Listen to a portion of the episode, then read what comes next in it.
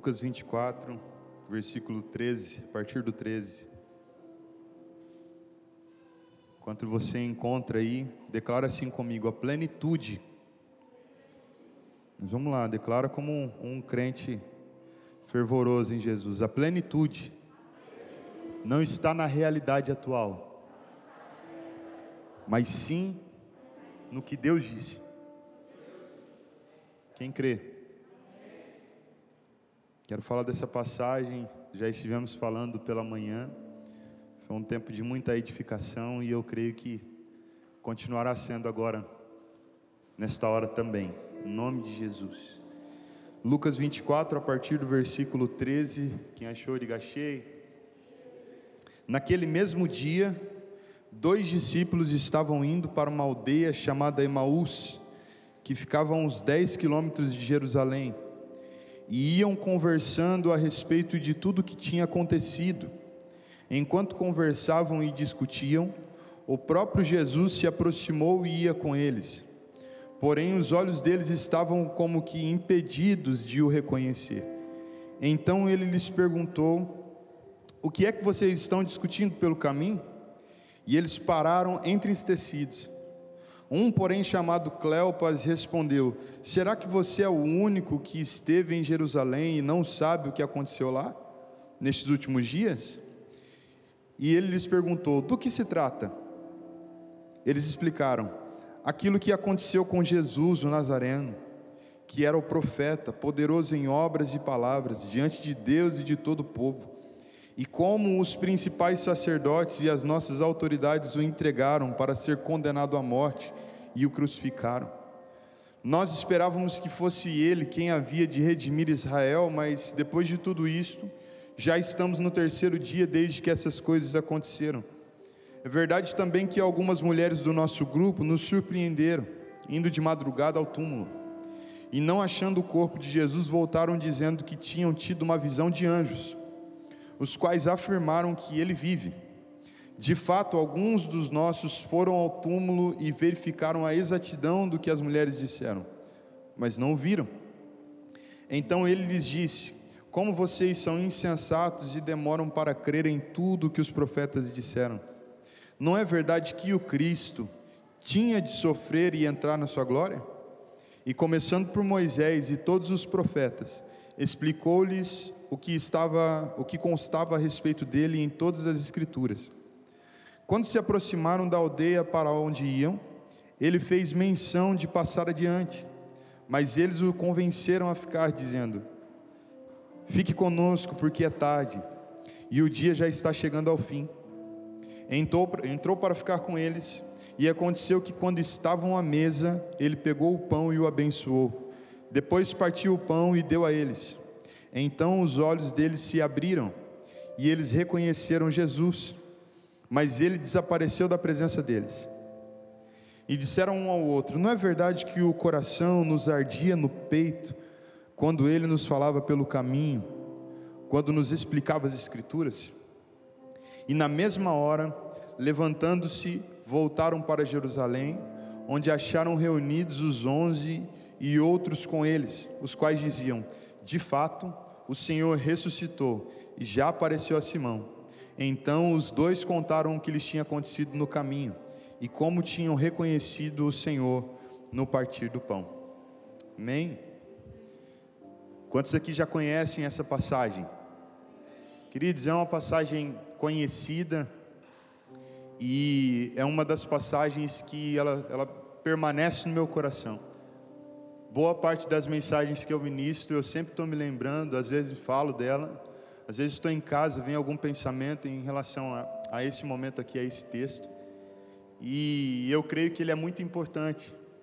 E por mais que nós já o conhecemos, eu queria observar ele com vocês. Eu, eu recebi do Senhor algumas anotações, algumas observações que eu quero compartilhar com vocês. Amém? Queridos, a primeira coisa que eu gostaria de observar junto aqui com vocês é que para esses discípulos que estavam indo no caminho de Emaús, a circunstância era de dor, era de luto, de tristeza. O texto deixa bem claro que esses homens que estavam indo para o caminho de Emaús, eles estavam tristes. E quando nós lemos a palavra, nós que já temos a Bíblia toda escrita aqui, nós que já sabemos do que aconteceu, sabemos que Jesus morreu e ressuscitou e que esse dia não era um dia de tristeza, mas era um dia de muita alegria. Nós sabemos disso porque estamos olhando aqui tudo pronto. Mas tenta entrar na realidade desses discípulos aqui. Eu usei o exemplo ainda pela manhã, já viu quando tem um, um, na escola, né? A, a, tem as gangues, né? Aí tem os grupinhos. Aí sempre tem um que fala mais. Sempre tem um chefinho que vai na frente, que tem mais coragem que os outros. E sempre tem aqueles, ou melhor, a maioria dos que estão ali atrás do chefinho não tem tanta coragem igual ele.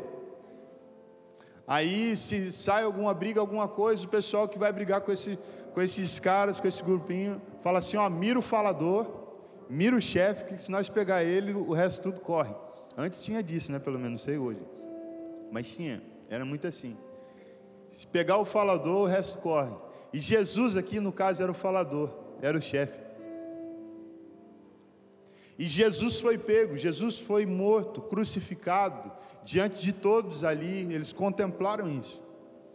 Esse é o momento em que o grupo, em que os doze, eles começam a fugir, a se esconder.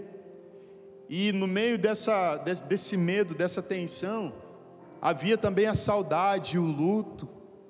Ainda a gente estava no outro, na outra casa, ainda no outro templo, lá na delegado, e eu lembro que eu ministrei a respeito de Tomé, falando sobre a, a, a postura dos discípulos, de alguns dos discípulos, dos onze, dos onze não, já era dez, dos dez que fugiram para um lugar, mas Tomé decidiu passar o luto dele sozinho.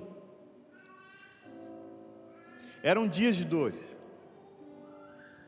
Eram dias em que eles eram, era o dia em que eles estavam olhando e vendo a esperança deles indo embora, porque Jesus havia morrido. Eles falaram assim: já que Jesus morreu, então não tem como. A, melhor coisa que a gente pode fazer agora é, é sair. Eu creio assim. Aí eles saem pelo caminho e começam a conversar um com o outro. Puxa vida, a gente pensava que era mesmo ele, hein? Lembra daquele milagre? Lembra daquele dia? Lembra daquela aquela obra, aquela palavra que ele liberou. Lembra daquele rema? Mas agora está morto nosso, a nossa esperança. E diz que enquanto eles relatavam um para o outro as coisas que estavam acontecendo naqueles dias, Jesus se aproxima e começa a ouvir a conversa e começa a entrar naquilo que está sendo conversado. E o Senhor me chamou a atenção para uma primeira coisa aqui, nesta hora. Nós precisamos falar das coisas que Deus tem feito em nossas vidas, falar das coisas que o Senhor deixou para nós na Sua palavra. Nós precisamos compartilhar disso uns com os outros, sabe por quê? É num ambiente de compartilhar que Jesus aparece.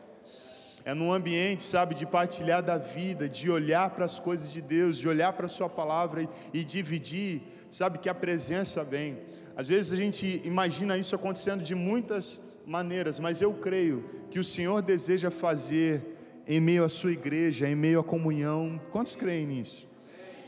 Queridos, se a gente olhar a palavra, nós vamos perceber que a maior parte das aparições de Jesus não foi na comunhão, foi individualmente, para alguns homens.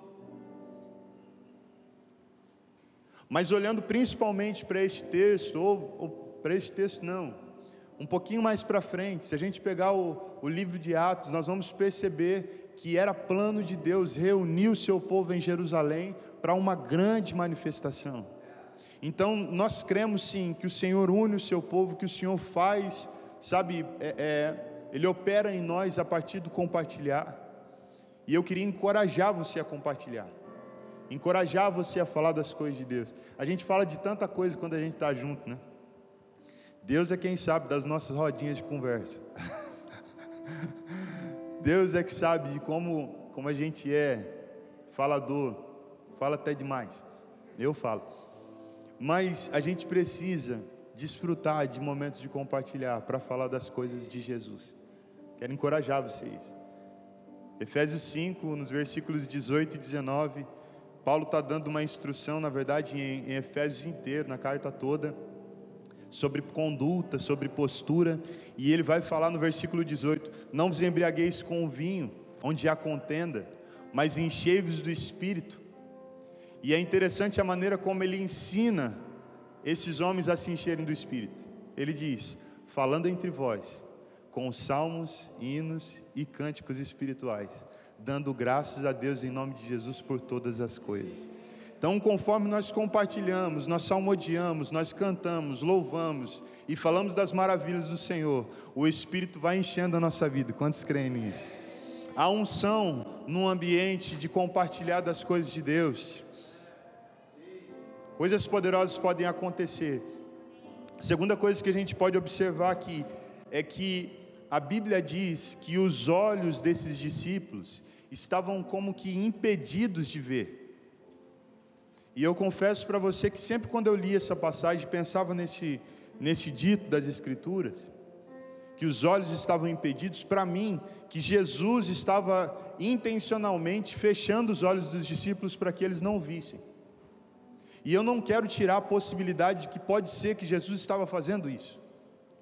Mas eu quero ser um tanto que literal no texto, porque o texto diz que os olhos daqueles homens estavam como que impedidos.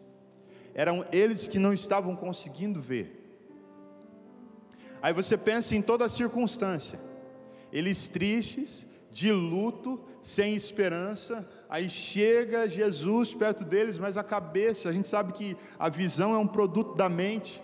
Quando a nossa mente ela está formatada em um pensamento, ela está ligada a uma coisa só, a gente tem mais dificuldade para pensar diferente, para sair da casinha, para pensar em outras coisas. Às vezes até passa gente na nossa frente e a gente nem vê. Já viveu isso? Aí alguém passa por você e fala assim: Nossa, você passou, eu nem vi. Por quê? Porque estava com a cabeça num outro lugar, estava concentrado ou não estava pensando em nada, estava esparecido. Mas alguma coisa do tipo fez com que esses discípulos não conseguissem ver que era Jesus.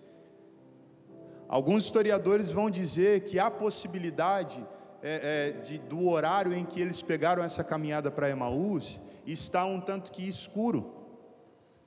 E como não era, aqueles dias não, não tinha né, a iluminação como nós temos hoje, é também uma possibilidade deles não ter conseguido reconhecer e Jesus ir conversando com eles. Mas nós também notamos aqui que Jesus fez de propósito, né? Foi conversando. Discípulos tristes, olhando um para o outro, falando das coisas, Jesus chega e pergunta: que, que vocês estão falando aí? O que está acontecendo? Aí diz que, que eles olharam para Jesus entristecidos, como que sem vontade de falar muito, né? Mas aí Cleopas começa a falar com Jesus: não é possível, não é possível que você estava em Jerusalém e não soube das coisas que aconteciam. Aí Jesus pergunta para ele: que coisas que aconteceram? E aí disse Cleopas começa a falar com ele: aquele Jesus chamado Nazareno, profeta, homem poderoso em obras e palavras, não somente diante do povo, mas também diante de Deus. Aquele que nós acreditávamos, nós esperávamos que ele fosse o, o que ele seria o, o rei que iria redimir Israel, que ia redimir a honra do seu povo, que está tudo acabado. Nós estamos passando dias difíceis de muita perseguição, Império Romano com toda a força, e nós olhando para Jesus com os milagres, sinais, falamos assim: não, esse é aquele que vai libertar a gente, esse é aquele que vai restaurar de novo a, a honra a Israel. Esse era o pensamento em que os discípulos estavam fechados. E queridos, é muito importante nós sondarmos o nosso coração, a nossa mente, sobre o que nós esperamos de Jesus. O que nós, quando nós olhamos para Jesus, qual que é a expectativa ou a perspectiva que nós temos nele? Está com a mente fechada, acreditando que, que a gente já sabe tudo, que a gente já sabe olhar para Jesus, de repente, porque nós temos muitos anos de conversão, vai fazer com que a gente pare de enxergar, com que os nossos olhos fiquem impedidos de ver. Às vezes você vai estar clamando pela presença de Jesus, vem Jesus faz isso na minha vida. E às vezes o Senhor está dizendo assim: Eu estou aqui, mas você não consegue ver, que está fechado. Gosto de, de fazer a, a, aplicação do Salmo 115 com a caminhada de Jesus em cura. Salmo 115 vai dizer: Não a nós, Senhor, não a nós, mas ao teu nome toda a glória. As nações vão dizer, vão perguntar: cadê seu Deus? E nós dizemos: nosso Deus está no céu, e do céu ele governa todas as coisas. Deus, os deuses de vocês são feitos de prata e ouro, são obras das mãos dos homens. Tem olhos e não enxergam, tem boca e não fala, tem mão e não toca, tem pé e não anda. E mais, o versículo 8 vai dizer: tornem-se semelhantes, vocês que os fazem e que neles confiam. Porque quanto mais a gente confia em um Deus, mais nós ficamos parecidos com Ele. Hum. O problema é quando esse Deus não é o Deus, é quando o Deus é a gente. Quando a gente confia mais em nós do que em Deus, a gente fica parecido com a gente mesmo. E a gente mesmo é tapado. A gente mesmo não vê como precisava ver, não fala como precisava falar, não decide como precisava decidir. Aí a gente vai ficando parecido com a gente mesmo e vai dando ruim. Agora, olha a caminhada de Jesus: se encontra com um cego, toca os olhos e esse cego passa a ver e encontra um paralítico, toca esse paralítico e ele passa a andar. Encontra um surdo e ele passa a ouvir. Por quê? Porque em Jesus há visão, em Jesus há um caminho, em Jesus há poder, em Jesus há cura, em Jesus há fala, Ele é o Verbo, é a própria palavra de Deus que se fez carne, irmão, só, só o Verbo que se fez carne tem poder de transformar situações como as nossas tem poder de trazer de novo visão para quem se perdeu nessa cegueira. Só o Senhor pode fazer isso.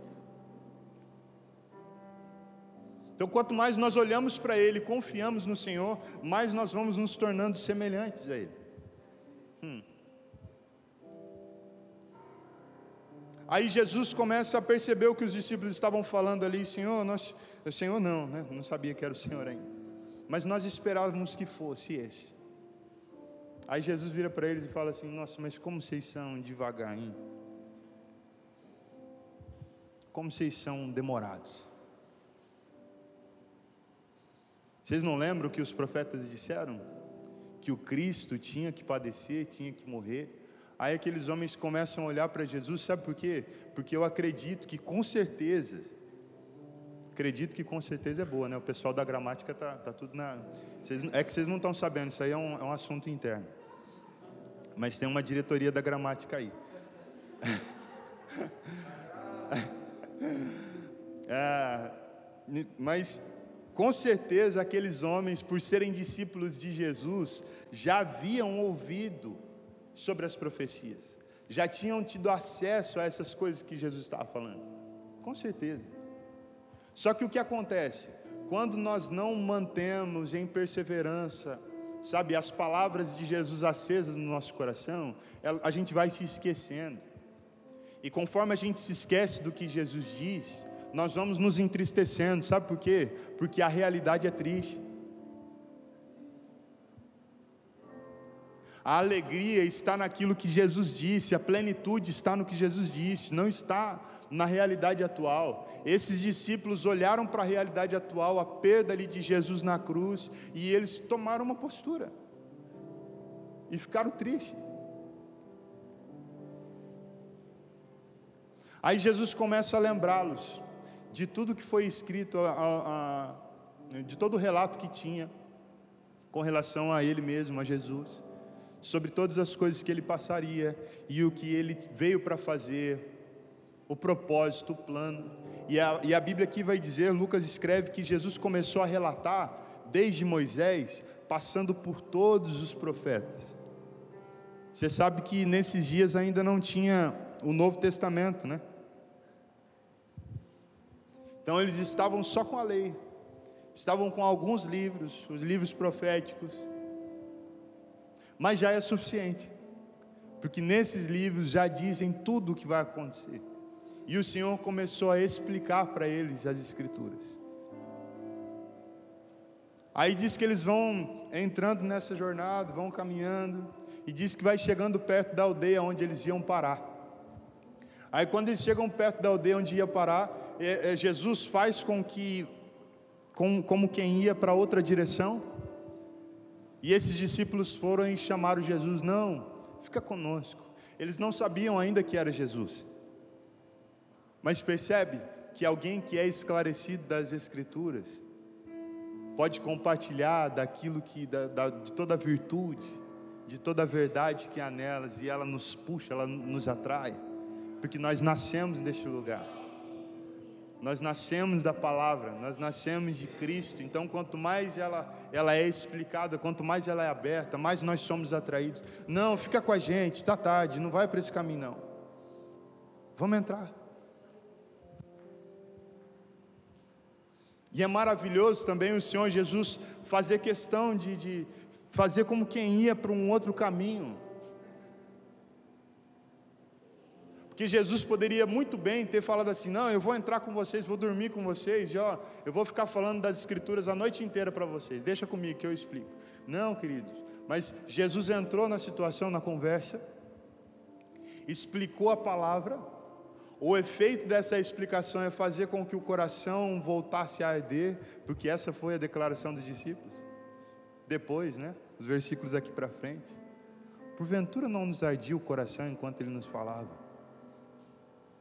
Deixa eu fortalecer isso. As escrituras sendo renovadas dentro de nós, tem o poder de reacender a chama do nosso coração diante dele. É só ela eu não sei se ele está falando de uma linguagem figurada aqui, mas ele diz que enquanto Jesus falava, o coração ardia. Eles disseram, enquanto ele nos abria, não, não teve como a gente deixar ele embora. Não entra. Jesus não pediu para entrar, porque é desse jeito. Ele está falando com você hoje aqui, neste lugar, como ele fala com você em, em outras situações, não só aqui. Ele fala como ele quer falar, mas eu tenho certeza de uma coisa: Jesus fala. E quando nós abrimos o nosso coração para dizer, Jesus vem, entra, fala mais, fica conosco. Com certeza Ele vai operar essa grande obra no nosso coração, mas o nosso Jesus, por mais que tenha o um controle, por mais que governa, por mais que é rei, por mais que nos ama, querido, deixa um caminho para a gente chamar Ele. Ah, chama Jesus para perto de ti nessa noite. Fala para Jesus nessa noite, Senhor, fica. Fica comigo, Jesus, fica conosco. Abre-nos as tuas escrituras, ó Deus. Nós queremos queimar outra vez, nós queremos sentir isso que esses discípulos aqui sentiram, esse arder no coração. Eu estava me lembrando esses dias, querido, de, de dias onde eu estava em casa e eu pegava meu violão, ia para a varanda e começava a tocar. E eu tive visões nesse ambiente, adorando e chorando e buscando ao Senhor. Eu não sei se você já viveu essa, essa impressão. Eu queria dizer para você que não é fantasia, não. Nosso Deus é grande, Ele é poderoso, e isso não é nada. Eu não estou falando para você de um arrepiozinho. Estou falando para você de estar perto de Jesus e perceber a impressão, a expressão, sabe, do seu amor, do seu poder, da sua palavra em nós. De repente isso é algo tão distante. Nós estamos na era da informação, não é? Na era do conhecimento, onde todo mundo sabe tudo, mas não entra em nada. Onde todo mundo pode saber de tudo, mas o que define o quanto a gente absorve de toda essa era de informação e conhecimento é o quanto nós nos comprometemos com o que a gente está ouvindo, é o quanto a gente tem coragem de dizer: fica, Senhor, está tarde. Ficar junto. Aí diz que Jesus entra na casa e eles vão para comer alguma coisa, sentam à mesa. Aí diz que Jesus pega o pão, parte o pão e dá a eles, e neste momento eles reconhecem. Hum. Alguns vão dizer que pode ser que eles reconheceram que era Jesus, porque possivelmente esses discípulos estavam em outras vezes que Jesus partiu o pão, abençoou e repartiu. Essa é uma das possibilidades. Mas lendo um, livro sobre as sete jornadas da cruz, o autor disse algo muito bonito. Ele disse que Possivelmente no momento em que Jesus levantou o pão e partiu, as marcas.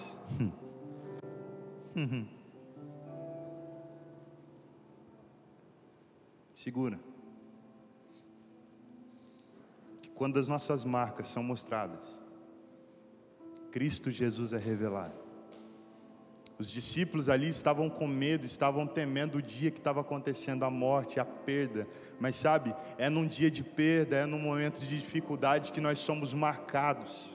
Circunstâncias difíceis nos marcam, mas sabe, se nós permanecemos com a nossa esperança em Jesus, as nossas marcas vão revelar Jesus para quem está nos olhando, para quem está recebendo de nós. Ah, eu creio, irmão. Não sei se você crê, mas eu creio. Jesus é revelado. E aí, quando Jesus parte o pão e desaparece, ou melhor, quando ele parte o pão, ele desaparece.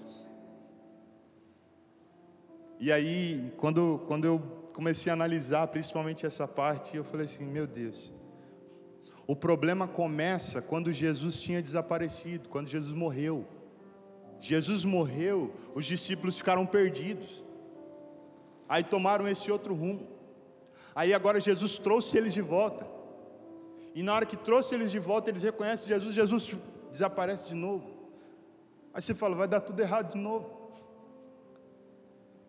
E pode ser que dê, mas deixa eu dizer uma coisa para ti: o Senhor está nos ensinando nesses dias a não viver por aquilo que nós estamos vendo.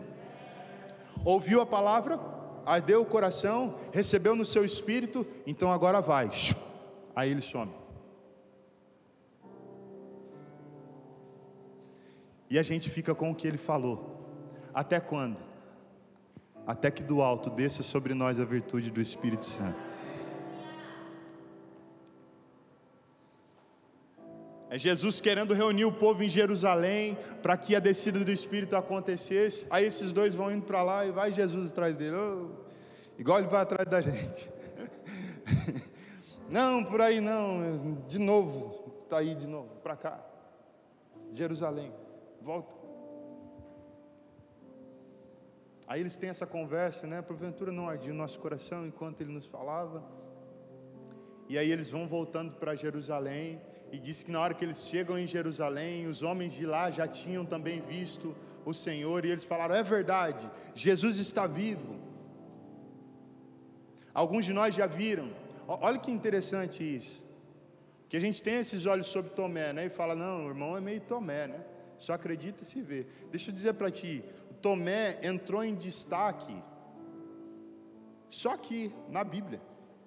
E principalmente porque a maneira como ele foi exposto trouxe essa impressão.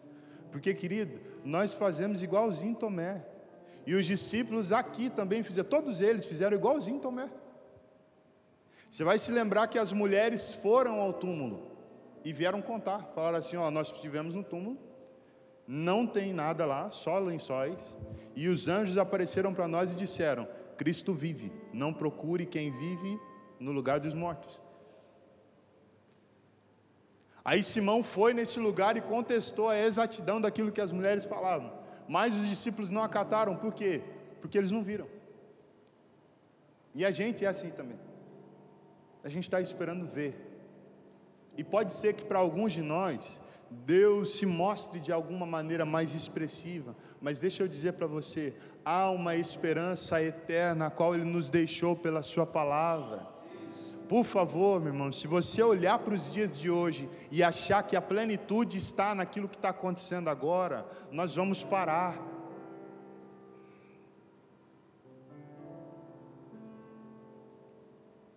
Meus dias têm sido apertados. Atravessei algumas realidades muito difíceis nesses dias. Mas eu sei que não termina aqui. Eu sei que há uma real, uma viva esperança eterna. Eu sei que o papai está com Jesus. e daqui a pouquinho nós vamos nos encontrar. Todos nós, a igreja de Jesus, viverá esse momento de estar com Ele para sempre Sabe, eu creio que essa é a nossa esperança, essa é a nossa real. Por favor, não fixe os seus olhos no que está acontecendo agora, isso vai te entristecer. Mas volte os seus olhos para Jesus, porque há uma esperança real e eterna. Ah, meu desejo nessa noite é que o Espírito Santo opere essa mesma obra no seu coração, que ele operou aqui, do arder, que você sinta seu coração queimar. E não é só para provocar uma experiência, é porque quando o nosso coração arde pelas Escrituras, pela palavra que nos está sendo tocada, isso nos dá um destino. Eles ouviram, ardeu o coração e eles foram para Jerusalém, e tem algo muito bonito porque eles chamaram Jesus para entrar porque já estava tarde, lembra disso? Não, não, Senhor, fica aqui conosco, porque já é tarde. Aí o versículo 33 vai dizer: E na mesma hora, levantando-se, voltaram para Jerusalém. Querida, a gente tem dificuldade com o tempo, a gente não tem tempo para buscar Jesus porque o coração não está ardendo. Ah, não, já está tarde, deixa para amanhã. Sabe por quê? Porque não está tendo um ardor no coração. Que quando o coração arde, ah, tá tarde nada, vamos adorar. ah, tá tarde não, nós vamos é buscar o Senhor. Tá tarde não, nós vamos é clamar por Ele. Vamos buscar Ele agora. Levantando-se, foram para Jerusalém naquele exato momento. Ah, que nós sejamos pegos, irmãos, pelo Espírito de Deus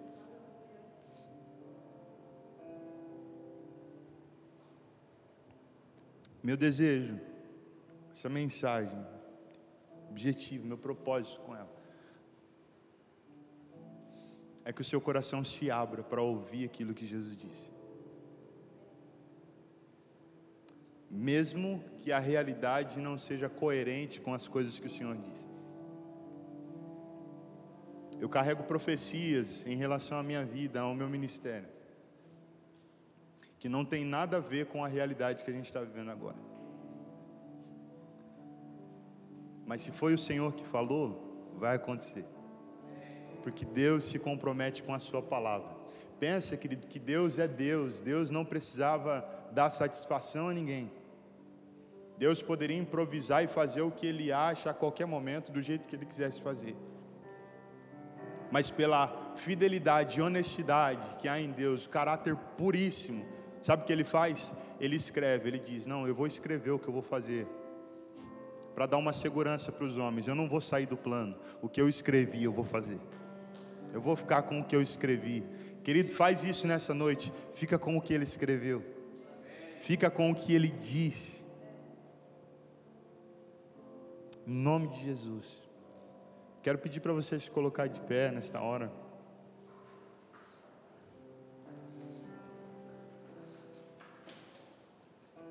Queria que você fechasse os teus olhos. Tem um, tem um texto aqui de Jeremias que eu acho lindo demais. Eu queria que você ouvisse ele com os seus olhos fechados, se preparando aí para entrar em oração, para buscar o Espírito Santo e se lançar. Hoje é o nosso dia, irmãos. Hoje é o dia de nós adentrarmos este lugar da presença. Hoje é o nosso dia. Tornei-me motivo de riso de todo o meu povo. Nas suas canções eles zombam de mim o tempo todo.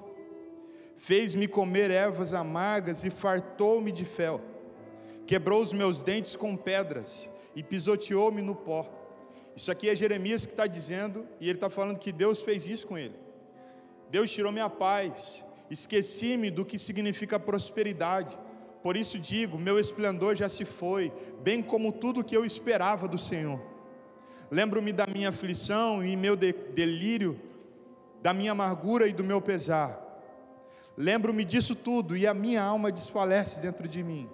Ao versículo 21 diz assim: Todavia, eu lembro-me também do que pode dar esperança. Graças ao grande amor do Senhor, é que não somos consumidos por Suas misericórdias, que são inesgotáveis. É Jeremias dizendo: Olha, passei por tudo isso. Parece que Deus virou as costas para mim. Parece que Deus não está se preocupando com esse tipo de situação. Parece que vem uma multidão de pensamentos e de coisas, sentimentos estranhos que me afastam, que esfriam o meu coração. Mas sabe, Jeremias diz: Todavia, eu quero trazer à memória o que me dá esperança. E a minha esperança está nas misericórdias do Senhor porque as misericórdias do Senhor são a causa de nós não sermos consumidos. As suas misericórdias não têm fim, renovam-se a cada manhã. É por isso que o choro pode durar uma noite. O choro dura enquanto as trevas estão presentes, mas o sol da justiça brilhará. O sol da justiça brilhará. Os nossos dias não têm coerência com a realidade que nos espera, mas espere do alto virá a virtude do Espírito, e nós sairemos e nós viveremos a plenitude daquilo que Deus tem para nós. A nossa esperança está nele. Ei, querido, deixe o Espírito Santo reacender a chama do teu coração nessa noite. Comece a orar ao Senhor. Se você ora em língua, se você fala em mistério, comece a liberar nessa hora. Entre neste lugar de oração, de intimidade, de amor, de edificação com o Senhor. Senhor, nós te buscamos nessa noite, Jesus. Tu és o nosso refúgio, Tu és o nosso refrigério, Tu és a nossa paz é em Ti que nós nos encontramos, é no Teu abraço que nós nos satisfazemos, é na Tua presença, ó Deus, que nós somos recebidos, ó Pai, é na Tua presença, ó Deus, que nós somos achados, ó Deus. Nós clamamos pela tua presença, Pai, a transbordar no nosso espírito, no nosso coração. Nós clamamos, ó Deus, por mais paixão, mais fogo, mais sede, mais fome de ti. Nós clamamos, ó Deus, por santidade. Nós clamamos por pureza. Nós clamamos, ó Deus, pelo teu poder vindo e varrendo a nossa vida, vindo e peneirando quem nós somos. Nós queremos ser a sua imagem e semelhança. Nós vamos orar esperar até que isso venha, por mais que nós sabemos, ó Deus, que no grande dia virá, ó Pai, mas nós estamos esperando, Jesus. Nós estamos olhando para Ti e aguardando esse dia. Nós estamos olhando para o Senhor. Deus, se de repente alguém aqui nessa noite estava com os olhos para baixo, tinha perdido do foco que é o Senhor, levanta os olhos do teu filho nessa noite, levanta os olhos da sua filha nessa noite, coloca em Ti, Jesus. Faz tua luz brilhar, ó Deus, e renasce em nós, Pai. Devolva-nos o foco, Jesus. Devolva-nos a sensibilidade no espírito. Ainda que o Senhor não está na nossa frente, ainda que nós não podemos te ver, nós cremos, ó Pai. Ah, Deus, toca os nossos corações, faz arder nessa noite, ó Deus só para dizer que o Senhor está, só para dizer que o Senhor nos ama. Faz um sinal, Jesus, só para fortalecer nossa fé, só para edificar o nosso interior, Jesus, só para nos acalorar, que nós queremos permanecer olhando para Ti, Jesus. Fortalece aqueles que estão fracos, ó Deus, e eleva, Pai, aqueles que estão fortes, para que eles possam resplandecer a força do Senhor. Oh Espírito Santo. Hum. Renove em nosso coração a tua esperança, Jesus. Tua fé.